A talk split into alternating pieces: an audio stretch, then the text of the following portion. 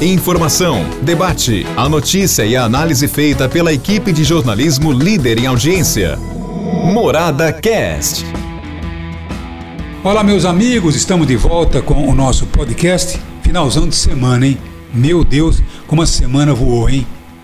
Parece que foi ontem que eu falei segunda-feira, estamos abrindo mais uma semana e hoje estamos falando aqui, estamos encerrando mais uma semana. Que coisa, hein? Temos alguns assuntozinhos aqui, depois eu quero falar para você do sistema Não Pare Araquara. Não para araquara.com.br. Vou explicar para você daqui a pouquinho do que se trata, viu? Mas olha, ontem nós tivemos viu, aquela celeuma com a questão é, do, dos coletores de lixo, né? Eu estava dizendo, inclusive, nesses últimos dias no programa de rádio, que esse tipo de trabalho tem que acabar. Isso não é trabalho, isso é uma escravidão. Era como eu debati naquela época, 30 anos atrás, que tinha que acabar o corte de cana. Eu fui até muito criticado pelos cortadores naquela época, porque não teriam emprego tal. Não, mas eles foram absorvidos pelo, é, pelo trabalho com tratorista, motor de caminhão tal. O que não podia era continuar aquela escravidão nos campos de cana. E a mesma coisa eu acho com os coletores de lixo. Sabe? É um serviço é, exaustivo é um serviço realmente que é, eu não desejo a ninguém. Tá bom? Muitas vezes correndo quase 40 quilômetros, pegando lixo de casa em casa, colocando naquela caçamba. Olha, não pode ser normal uma coisa dessa. Tá bom? Então eu gostaria, sinceramente, que houvesse um plano nacional, sabe? Para que cada cidade tivesse aí um colhimento de lixo, um recolhimento de lixo, que fosse um recolhimento uh, humano e não esse tão desumano. Agora, com aquela celeuma, que houve ontem, agora a verdade acabou sendo exposta, né? Quer dizer, eu não estou aqui para defender o DAI, não. Tá bom, a gente tem, quando tem que criticar, tem que criticar, mas agora, a realidade é uma só. O promotor público, Rafael, chegou e disse: se vire, tem que encontrar um modelo. Procurou-se modelo pelo Brasil inteiro, encontrou-se outro modelo que não seja esse.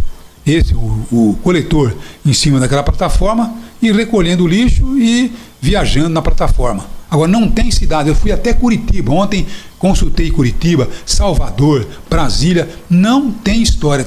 Todo coletor colhe o lixo dessa forma. Agora, por que, senhor Araquara? Araquara tem que servir de modelo para o Brasil? Quanto vai custar isso? Tá bom? Então, é praticamente impossível. Agora foi suspenso esse modelo com certeza não poder continuar aquela coisa absurda, e agora vamos tentar encontrar alguma coisa que seja realmente mais humana e não uma situação tão desumana como essa. Tá bom? Então vamos ver e torcer para isso, né? Mas eu acho que o sistema tem que terminar coletor de lixo não pode mais existir. Nós temos que encontrar uma fórmula, um sistema muito mais humano para que essa moçada que hoje trabalha colhendo lixo tenha uma outra profissão e não essa como última alternativa, como última solução, como emprego, sinceramente. Porque isso é escravidão em pleno século XXI. É lamentável.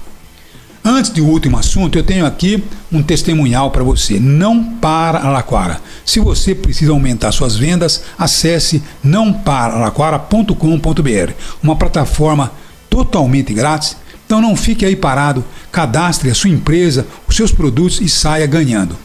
Então, nãopararaquara.com.br, experimente e você vai ver o resultado.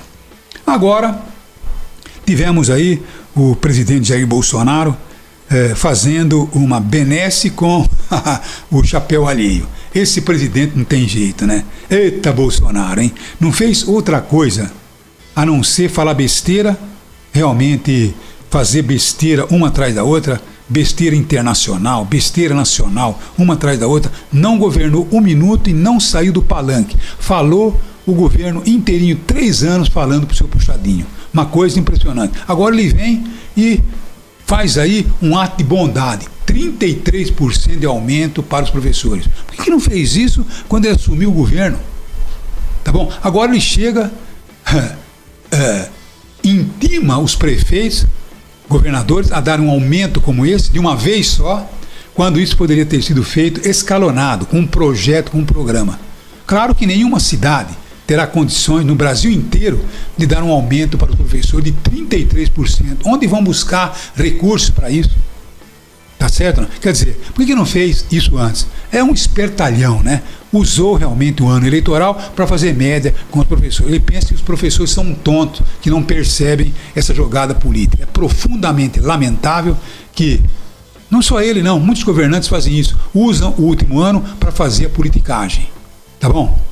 Mas o Bolsonaro foi diferente. Né? Ele não saiu um minuto do palanque e no seu último ato, ou quase no seu último ato, vem aí com essa bondade, com o bolso ali. Quem tem que cumprir isso? Ele decretou e os prefeitos têm que cumprir.